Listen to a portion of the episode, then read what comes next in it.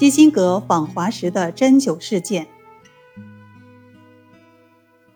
一九七一年，一场针灸热席卷美国，这其实是为尼克松访华打前站的基辛格秘密访华的副产品。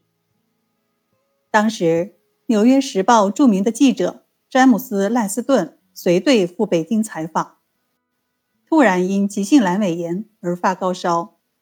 中方对赖斯顿的病十分重视，周恩来总理亲自过问，赖斯顿住进了北京协和医院，并由多位专家会诊，由著名的外科专家吴蔚然做阑尾切除手术。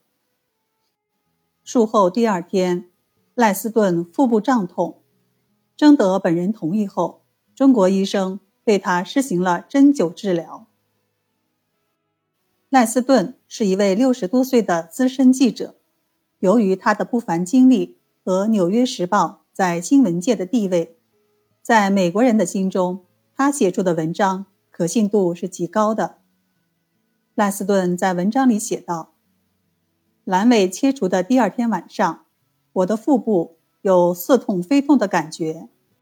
该院针灸科的李医生在征得我的同意后，用一种细长的针。”在我的右外肘和双膝下扎了三针，同时用手捻针，针刺使我的肢体阵阵疼痛，同时也分散了我腹部不适的感觉。